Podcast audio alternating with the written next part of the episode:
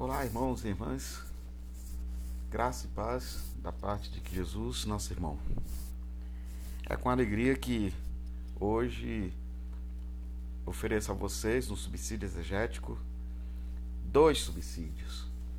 Um para lembrarmos do dia 6 de janeiro, em que celebramos a Epifania, e o texto proposto será o texto de Mateus 2, 1 a 12. E o outro texto proposto para o domingo é, do batismo de Jesus, que é o primeiro domingo após a Epifania. E depois, no momento certo, vocês terão outro subsídio com texto exato para reflexão.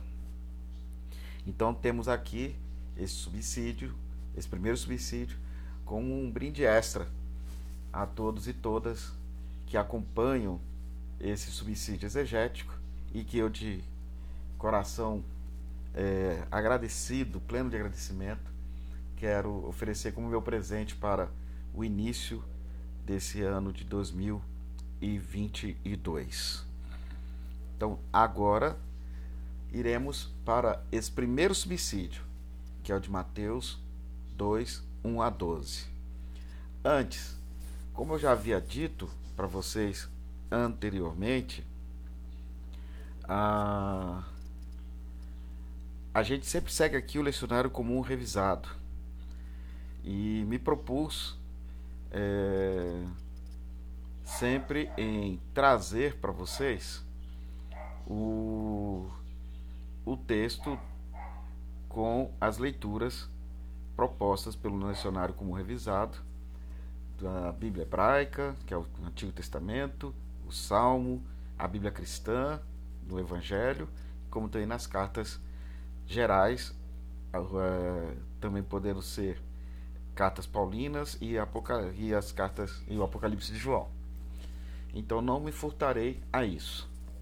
Os textos propostos então para o dia 6 de janeiro, em celebração à Epifania do Senhor, que é a grande festa em que falamos da manifestação do Senhor Jesus a toda a humanidade são os seguintes: a leitura da Bíblia hebraica, Isaías 60, 1 a 6, a leitura do Salmo é o Salmo 72, 1 a 7, 10 a 14,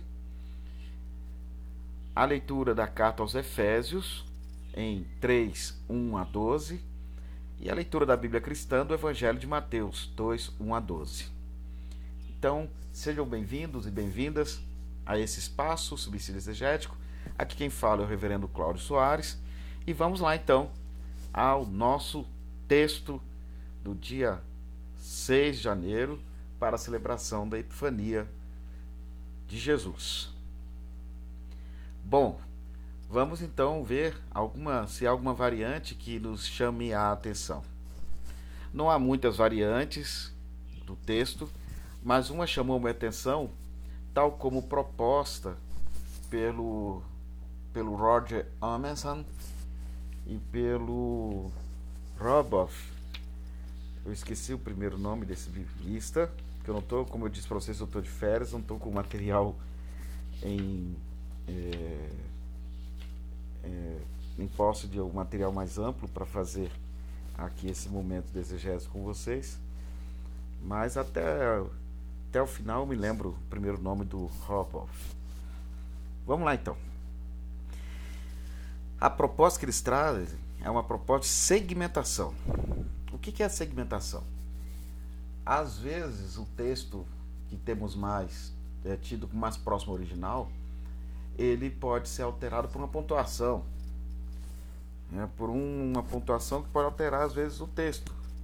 E algumas traduções, como a tradução ecumênica da Bíblia, é, na sua primeira edição em francês, ela traz uma alteração que nós não vemos nas traduções em língua portuguesa, tá? Ah, que é a seguinte segmentação. Vou ler o versículo 4 do texto grego e depois eu falo sobre a segmentação. 2, 4. Kai sinagagon pantas tus arqui, archieres kai grammates tu lau epitraneto para o tompo ho Christos genatai. E a maioria das traduções traduzem da seguinte forma: né?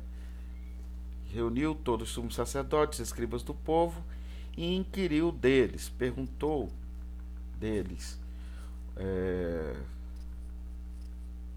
perguntou deles, perguntou a ele, deles o lugar onde o Messias devia nascer.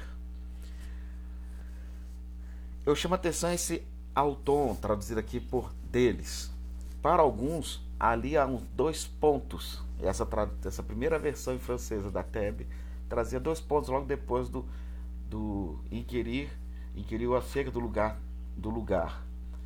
Aí, qual, aí a ênfase cai sobre a pergunta: o que, que ele inquiriu? Aí ficaria então o texto: onde o Messias deveria nascer? Né? Ficaria uma interrogação: né? onde vai nascer o Messias? Então a segmentação é, é esta que eu faço a ler. Caso se fizer uma pausa depois do pronome autom, as quatro palavras seguintes podem ser grafadas como uma pergunta. É exemplo do que ocorre na Tebe, a primeira edição em francesa, em francês. E perguntaram a eles: Onde vai nascer o Messias?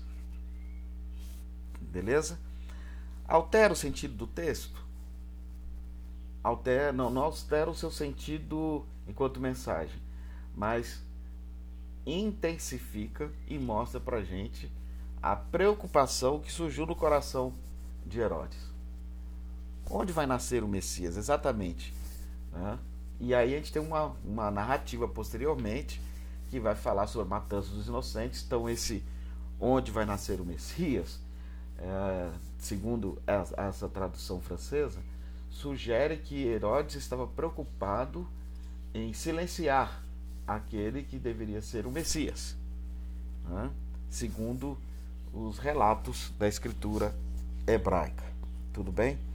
Eu sigo com o texto é, o texto impresso do Nestle Aland, na 28 edição, edição, como também no Kurt Aland, na sua quinta edição.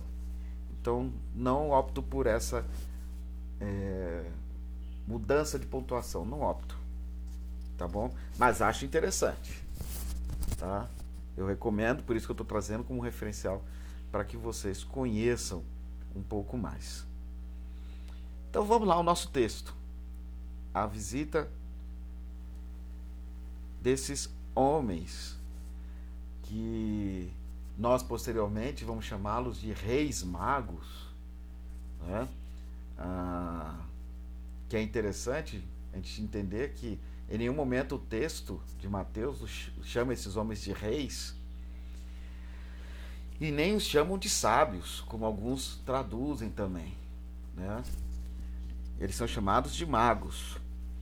E a gente então vai entender por que essa mudança que ocorreu de de repente aparecer a ideia de que eles eram reis e sábios, diminuindo a ênfase sobre a ideia dos magos. A gente vai entender o porquê. Tudo bem?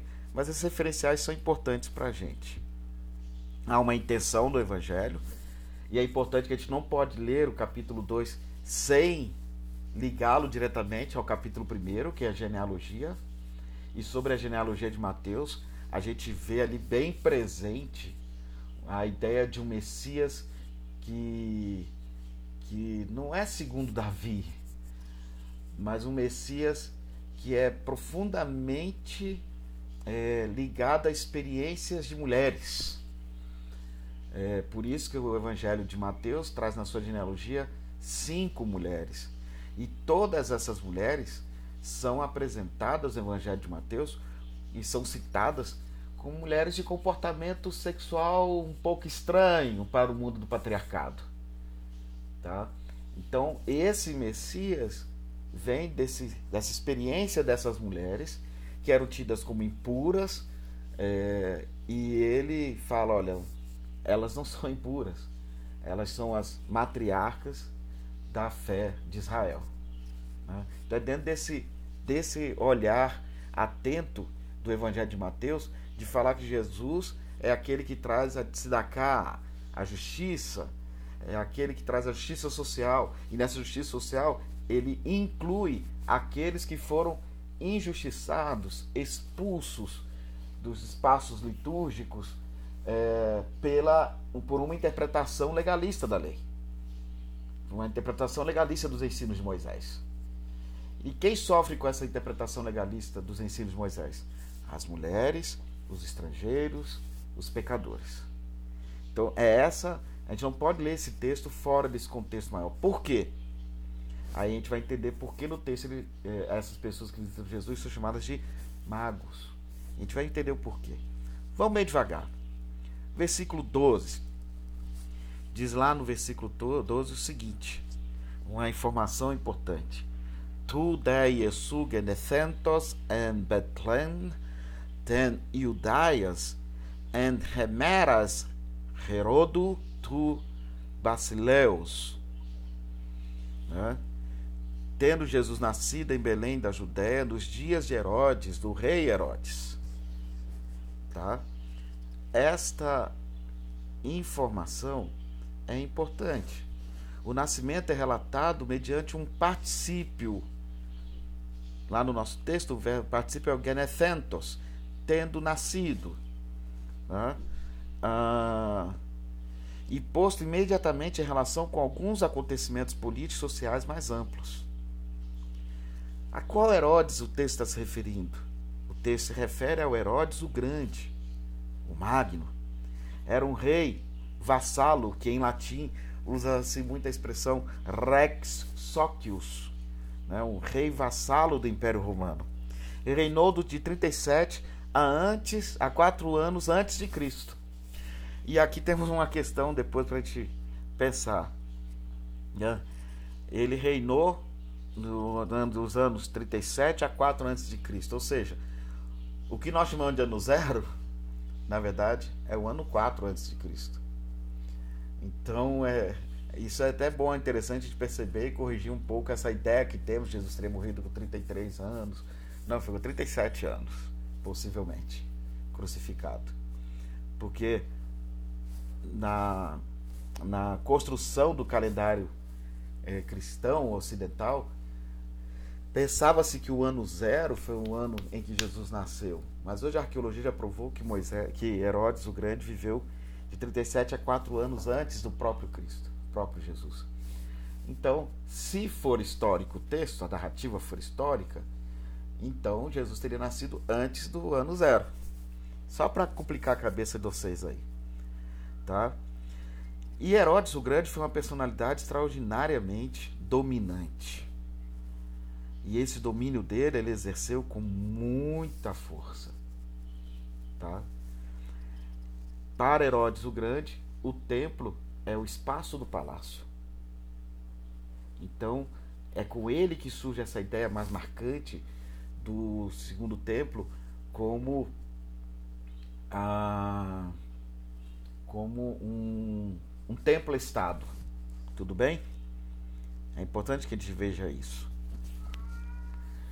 Os acontecimentos, então, relatados sobre Herodes nesse texto não são conhecidos a partir de nenhuma outra fonte, mas são apropriados do que sabemos dele. Então a imagem que é narrada por Mateus sobre Herodes o Grande, não há nenhum, nenhum material. É, é, o, o, texto de, de, de, de Mateus é construído não como um texto histórico, mas como uma midrash. E ele aproxima a imagem de Herodes o Grande a imagem do faraó, que manda matar as, as crianças inocentes, sexo masculino, que Herodes também vai mandar fazer isso. Então, isso mostra que a política é, de Herodes era uma política é, marcada pela morte. Era, não era necropolítica, como chamamos hoje. E está sendo denunciado, então, na tradição do texto. Mas nesse versículo que acabamos de ler também, aparece a figura, essas figuras que são importantes por esse dia da Epifania, os magos. Ainda no versículo 1 diz: E do magoi apoanatolon paragenoton es hierosolima legontes. Né? Eis que uns magos que seguiram é, é, aí só um pouquinho só um pouquinho eis é, oh meu Deus do céu eu tô perdido aqui só um pouquinho vou tentar fazer uma tradução aqui melhor que eu tava pensando na minha cabeça minha cabeça nem sempre funciona tão bem então vamos lá para para aqui para esse texto. Só um pouco, tá, gente? Tá lá. Ah, eis que uns magos vindos do Oriente chegaram a Jerusalém, né? E perguntaram, né? Chegaram a Jerusalém. Vieram do Oriente. Uns magos. Observe que a palavra aqui empregada é magos. E olha o constrangimento que essa palavra traz à interpretação cristã. Vou explicar por quê. Na Bíblia de Jerusalém, perdoe-me, é na Bíblia de tradução ecumênica, eles procuram explicar essa palavra magos. Eles falam: a palavra grega magos assumia significados diversos sacerdotes persas, mágicos, propagandistas religiosos, charlatãs.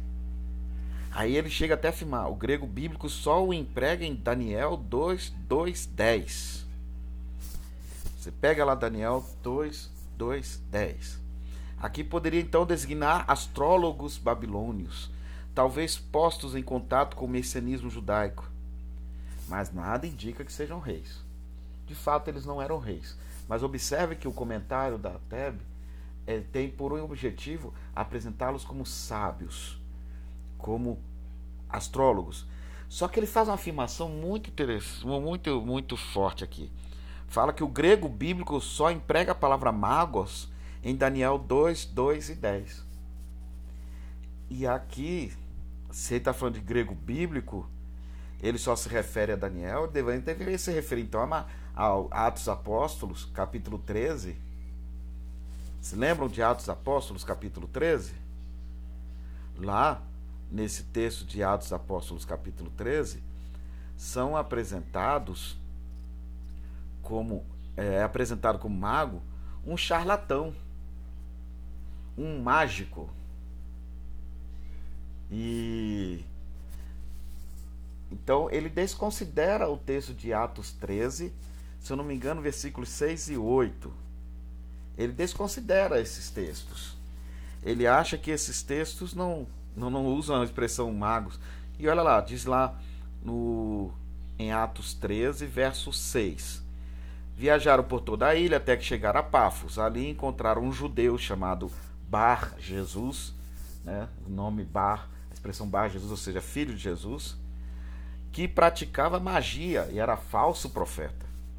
E no versículo 8, mas Elimas, o mágico, esse é o significado do seu nome, opôs-se a eles e tentava desviar da fé o procônsul.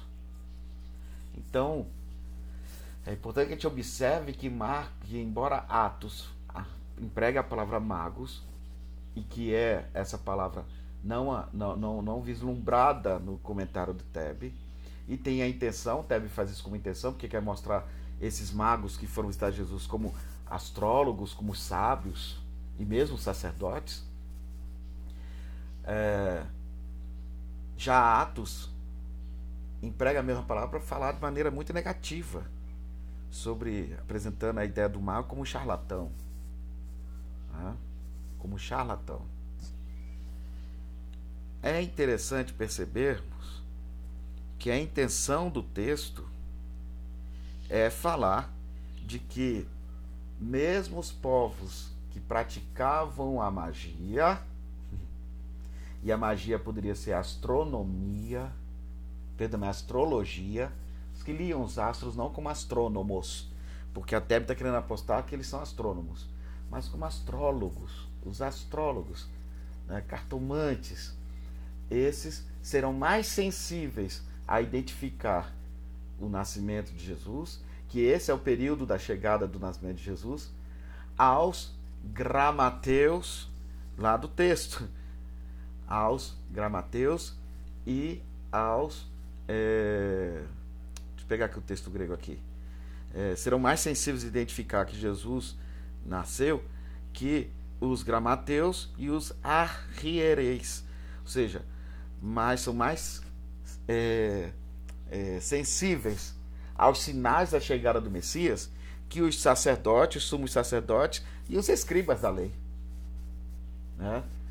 Ou seja, é interessante que o texto está falando que aqueles que não são os doutores da Bíblia, vamos colocar assim, que se acham sábios da Bíblia, são eles mais sensíveis à chegada do Messias. E eles não eram sábios, nem astrônomos, eram astrólogos, pessoas do contexto popular, e que por isso eram excluídos da, da fé de Israel. Lembram da necromante de Samuel? Lembram mesmo dos próprios. É, das, dos, da, daqueles, daquelas exortações que estão no. Se eu não me engano, no segundo Isaías, no trito Isaías, de não ouvirem aqueles que leem os astros, etc, etc, etc. Para Mateus, eles são bem-vindos. É interessante essa quebra que Mateus faz aí. É muito interessante. Então, na verdade, não eram reis, como nós celebramos, e nem sábios, nem sacerdotes. Eram magos. Para alguns, charlatães. Para outros, mais sensíveis à interpretação dos sinais que aqueles que se acham doutores da Escritura, como os sumos sacerdotes e os gramateus, ou seja, os escribas, que são citados aqui em Lucas 2, versículo 4. E é interessante que os sumos sacerdotes e os, grama, e os gramateus, os, os gramatéis, perdoe-me, os tus, é, diz assim, reunindo todos tus arquireres, cai gramatés tu laú, né? eles estão a serviço de Herodes. Eles não estão a serviço do povo, estão a serviço dos interesses de Herodes. Então isso mostra também essa ideia do templo-estado, que ela cumpria uma função de uma certa elite religiosa ser favorecida pela política da necropolítica de Herodes. Parece até o Brasil de hoje, não é verdade? Não parece? De representantes terrivelmente evangélicos, etc, etc. Parece mesmo. Então, esse, esse é um dado também importante no texto. Continuemos aqui. Mas, Cláudio, então, de onde veio essa ideia de que eles eram reis? Né? Na tradição cristã posterior, esses magos tornaram-se reis sob a influência da leitura do Salmo 72, 10, de profeta Isaías 49, 7 e profeta Isaías 60, versículo 10. Outra informação importante é que na Bíblia não fala que eram três reis magos. Lembro-me da minha prova é, para entrar no seminário teológico é, César da Corso Filho, bispo César da Corso Filho, no Rio de Janeiro. E uma das perguntas era quantos eram os magos? Eram três? Eram quatro? Eram dois? Ou nenhuma das alternativas são corretas? Né? E muitos colegas colocaram três, né? Ah, mas esse número 3 não diz lá no texto. O número 3 é deduzido dos presentes, tal como nós podemos ver no verso 11, que temos lá os presentes. Então as pessoas deduziram que eram três. Deixa eu ver aqui quais são os presentes que eles trouxeram a Maria. Né? Crison, Kai Líbano, Kai Smirna. Né? ouro, incenso e mirra. Tá? É interessante o incenso chamado de Líbano. Né? ah, por ter criado a ideia dos três reis magos dos presentes, também inventaram uma tradição de que eles eram tinham nomes, Gaspar, Baltazar e Melchior. Isso ocorreu na Igreja Ocidental. E Gaspar se converteu em um personagem negro. Foram considerados representantes do mundo dos gentios que, em toda a sua diversidade racial, vem a Cristo. Né? A expressão do Oriente também, alguns entendem ser o local de onde eles vieram. Vimos a sua estrela no Oriente, né? É que eles teriam vindo da Pérsia, a Síria Ocidental ou a Arábia. E a intenção aqui é para aproximar daquela ideia de que eles eram sábios e astrólogos. Não, gente. Perdão, e ast astrônomos.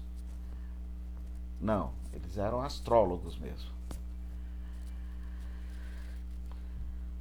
Versículo 2 nos traz a expressão Rei dos Judeus. Jesus é designado um Messias real.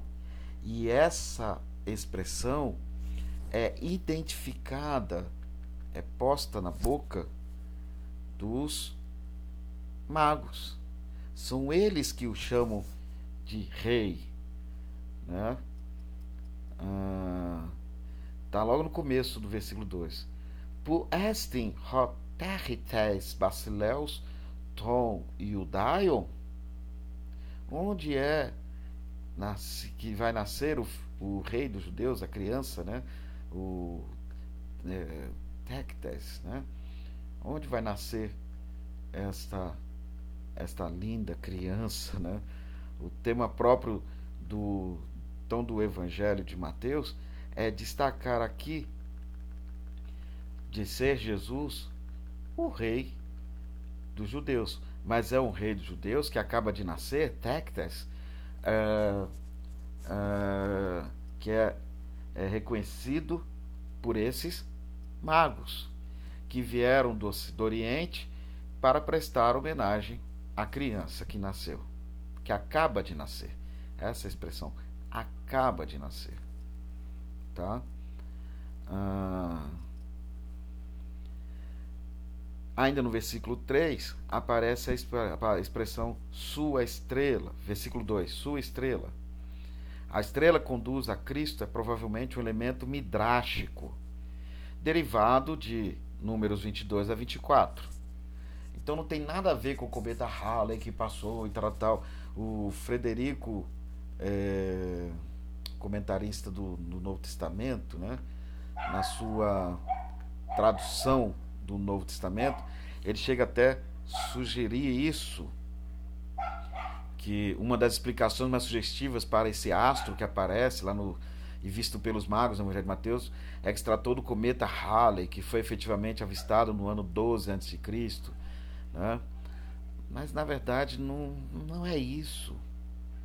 É, o texto se refere a essas passagens da Escritura Sagrada como uma midrash, midrash é uma interpretação, uma atualização da escritura sagrada, a partir do texto números 22 a 24, que é o relato de Balaão, especialmente versículos, é, especialmente 24 a 17, no quarto oráculo.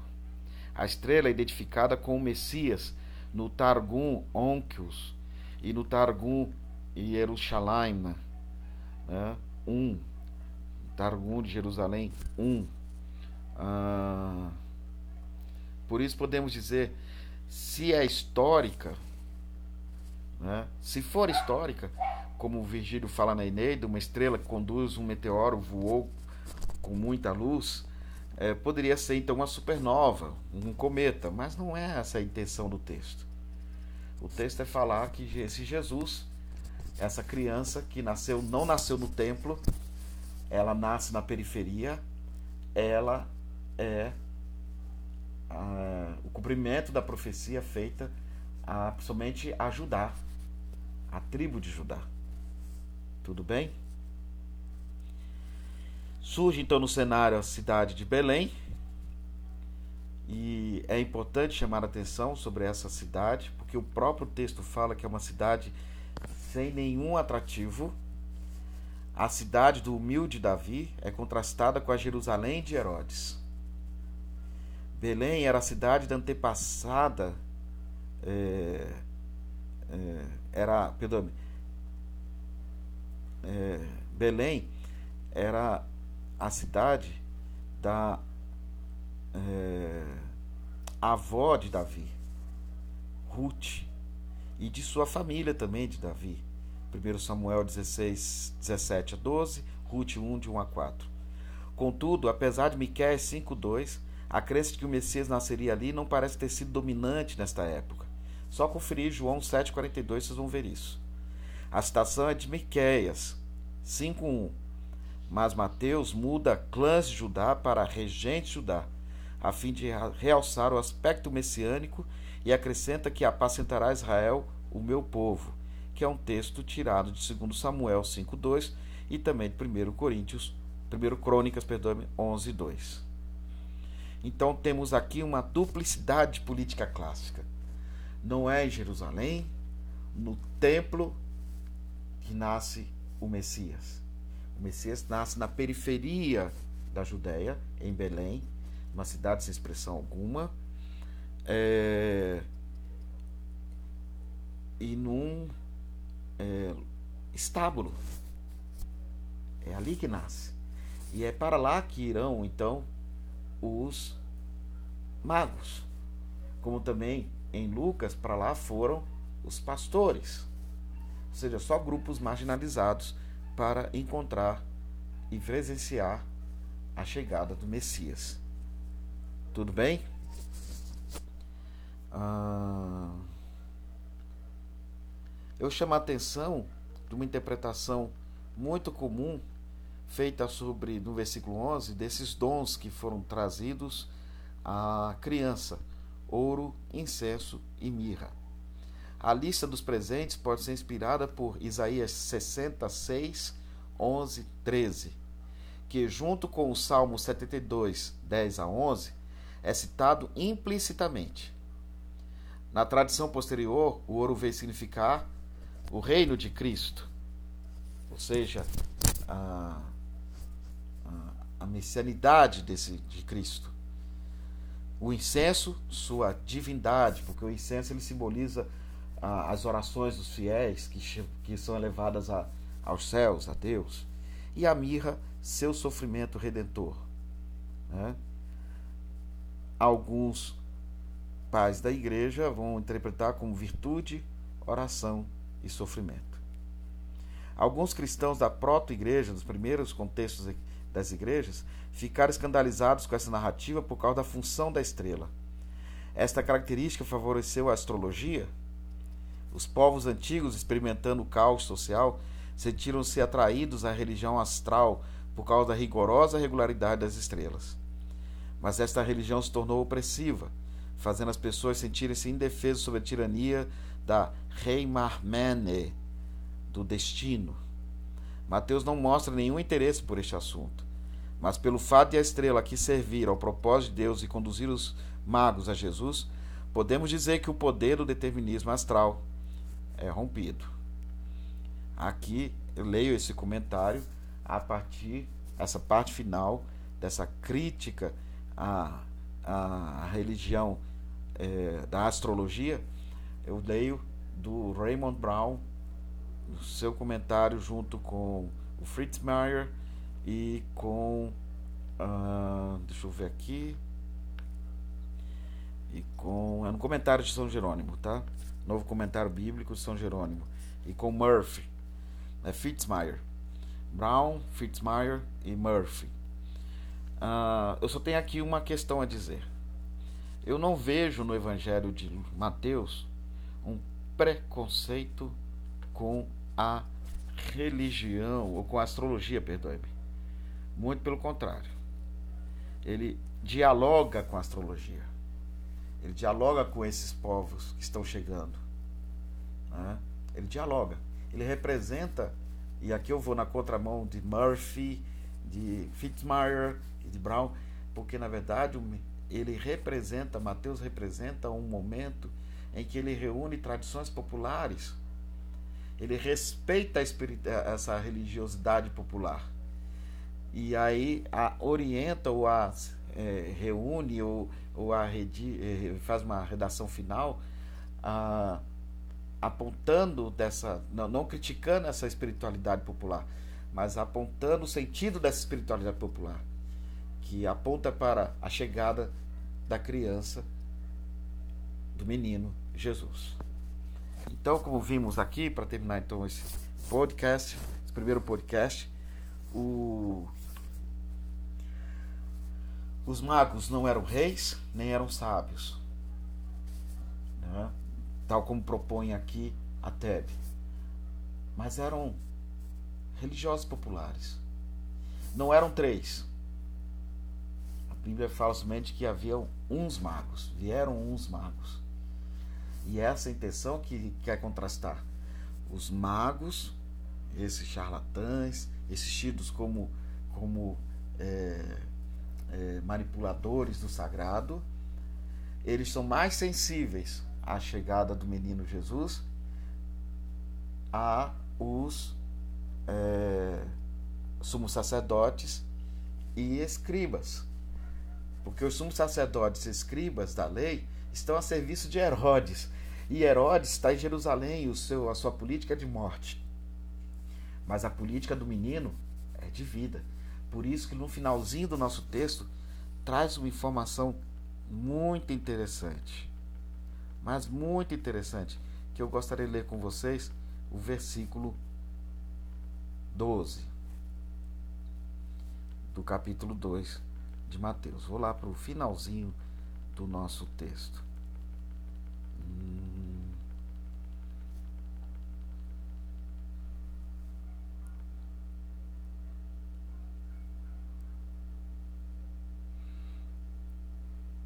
Kai crematis tentes cationar me anakamtsai pros Heroden di hales rodu anero aneroresan esten horan nauton. O que diz esse versículo 12, Cláudio? Então vamos lá. Nada mais, nada menos que te ler o versículo 12 para vocês aqui. Uma sugestão de tradução. Diz assim: Depois, divinamente avisados em sonho de que não tornassem a ir ter com Herodes, retiraram-se para sua pátria por outro caminho. É interessante perceber aqui que, tal como José tem uma experiência do sono, do, em sonho, num sonho, Deus fala para ele: olha, não, não, não renuncies a Maria, mas a, abrace a Maria, porque o que dela está gerado é do Espírito Santo. Tá? Eu já falei para vocês que essa expressão que foi gerada do Espírito Santo não é que o Espírito Santo fez o papel de fecundar Maria, e sim é, de, a ideia semita de que se tinha de que toda criança que chega tem é fruto do sopro de Deus. Por isso que alguns ainda têm essa linguagem dos países árabes, né? O Senhor nos visitou e nos deu filho. É, eu sou uma pessoa abençoada, Deus nos abençoou com filhos e filhas. Então é o reconhecimento de que essa criança, ela é uma criança é, acolhida por Deus, é uma bênção de Deus, é uma graça de Deus à humanidade. Né? Tal como José, e aí lá ele é chamado de justo, também aqui no nosso texto, eles, é, avisados divinamente em sonho, não retornam para Jerusalém, para Herodes, mas vão por um outro caminho para a sua pátria. Esse outro caminho é importante a gente perceber que há uma certa. Né, não, é somente quer dizer que é que eles foram arrumar um, um outro atalho. Também quer dizer isso, é claro.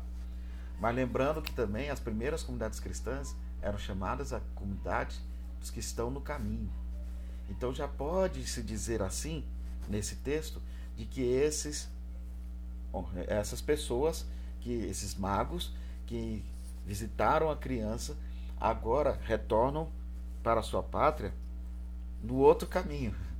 Ou seja, eles retornam à sua pátria como agora anunciadores proclamadores né, do que eles viram, do que eles testemunharam, né, de que o Messias nasceu em Belém, numa gruta, Pedro num estábulo, e, e que o Messias não nasceu no templo, nem em Jerusalém, nos palácios de Jerusalém.